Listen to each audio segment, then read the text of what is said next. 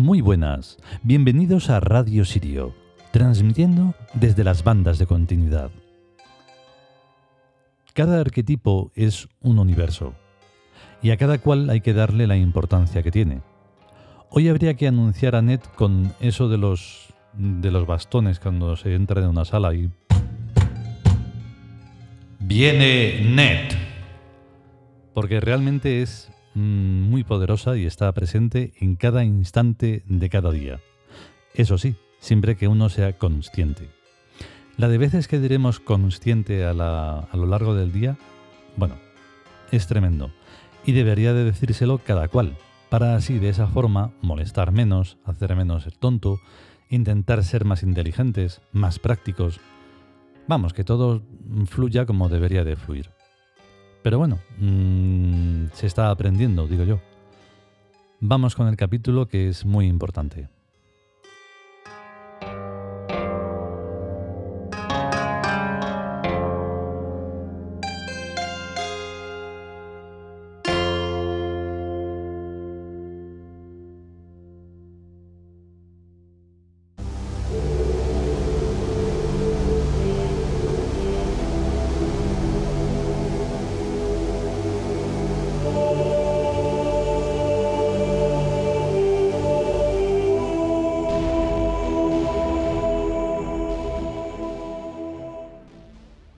Dioses egipcios.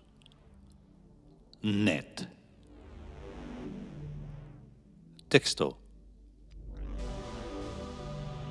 Diosa y Señora del dolor, de las innumerables aflicciones que ella nos inflige con sus sutiles flechas, cuando nos demoramos en el ascendente camino de la perfección.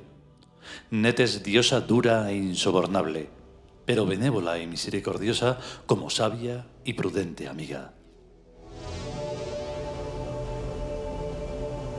Comentario.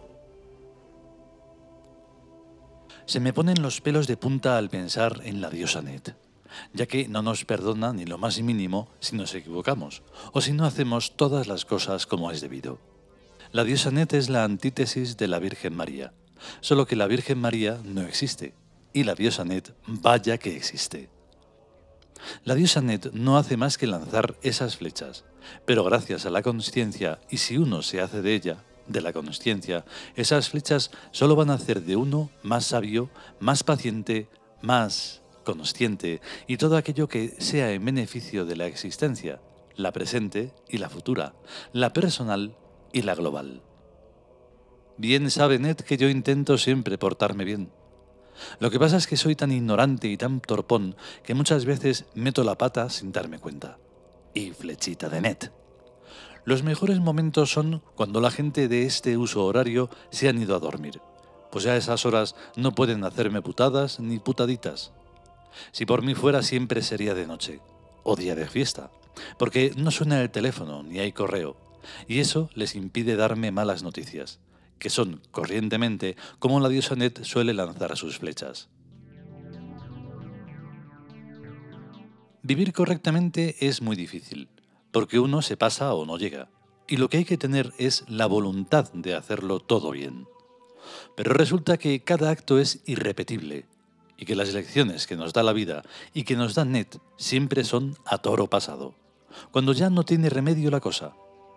No niego que luego vendrán situaciones parecidas, en las que podremos aplicar las recetas de esas lecciones, pero tendrán variantes que nos volverán a dejar desconcertados, sin que sepamos exactamente qué es lo que debemos hacer.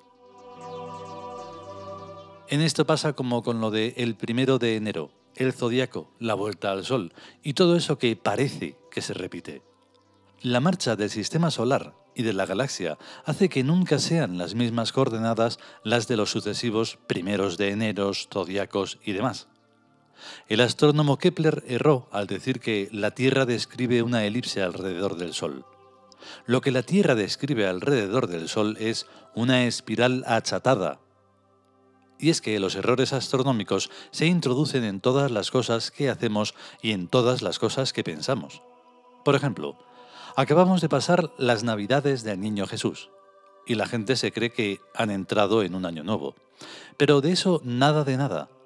El niño Jesús nació cinco siglos y medio después del Buda Gautama Sakyamuni, que es histórico, mientras que el niño Jesús no es histórico, sino un invento de los cristianos. Sobre ese invento de los cristianos se ha fabricado el cristianismo con un Jesús de pega que engaña a la gente que no sabe nada de historia. Del Buda Gautama Sakyamuni se deduce el budismo, que no tuvo inquisición ni la cantidad incalculable de crímenes horrendos que continúan cometiendo los miles de cristianismos y los mil millones de cristianos a cuenta del dulce Jesús, Salvador del mundo. La lógica del cristianismo es la lógica de un loco. Primero, Dios existe porque sí y tiene un único hijo. Segundo, Dios fabricó a un hombre y a una mujer que tuvieron dos hijos. Y alguna hija también, me imagino. Tercero, aquellos primer hombre y primera mujer cometieron un pecado que se transmitió a todos sus descendientes. Cuarto, para arreglar el asunto, Dios hizo nacer a un único hijo en forma de niño Jesús. ¿Para qué? Para que lo pudieran matar los hombres contemporáneos del dulce Jesús. Y asunto resuelto. Quinto, del dulce Jesús crucificado salieron un montón de cristianismos, a cual más canalla y más infame. Y los papas de cada uno de esos cristianismos, y los monjes, y los obispos, y los curas, y los beatos cristianos de todas las malas calañas que están matando a iraquíes y a afganos y torturando a seres inocentes en cárceles secretas por todo el mundo. Sexto. Noche de Dios, noche de paz, noche de amor Duérmete, niño Jesús, duérmete, niño Jesús. Oye, Ned, si esa religión no es cosa de locos furiosos, ¿de qué clase de gente es? Cuando menos, el cristianismo es la mayor deshonra de la humanidad. Muy bien dicho, Ned. Pues líate ya a lanzarles flechazos. No, si lo vengo haciendo desde San Pablo y desde antes. Pues por lo visto no escarmientan. Y es que es necesario tener una visión global de la cosa y no quedarse en solo un detallito, como por ejemplo el portal de Belén. Yo comprendo que lo humano primántropo es el detallito, como las viejas se están contando en todas las emisoras españolas lo bien que lo pasaron en Nochevieja bailando en los asilos de día hasta las 5 de la madrugada. Yo comprendo, Onet, que estamos viviendo en este mundo de simios parlantes donde cualquier cosa es miles de millones de detallitos numerados en artículos de leyes, reglamentos, disposiciones, otros nombres y demás zarandajas. Pero eso no es culpa mía ni de los TIUD. Así que no te confundas y no me lances tus flechas de rebote como las carambolas en el billar, haciéndome creer que yo tengo las culpas. Tú sabes a qué me estoy refiriendo.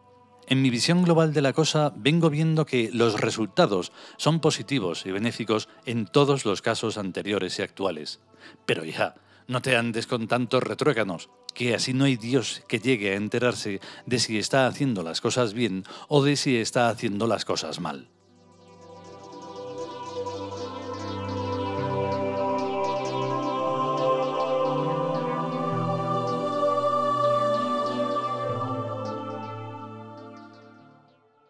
Y hasta aquí el capítulo dedicado a Net. Hay un dato muy curioso de este libro. Fue escrito en el tiempo lineal de 2008. Para nosotros, 15.008.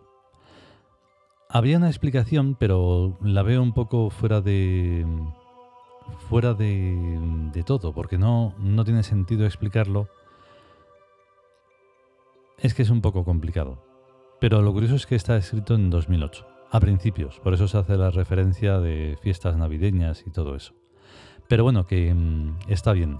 Al leer todo esto que, mm, que acabamos de escuchar, pues claro, no lo lee no en plan actor, sino que sí lo, lo vivo.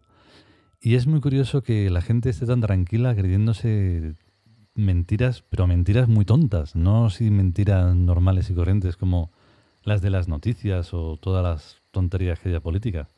No, no, cosas importantes que tienen una trascendencia brutal y que les hace vivir una vida falsa, hipócrita y demás. Y no sé, me parece, parece fascinante.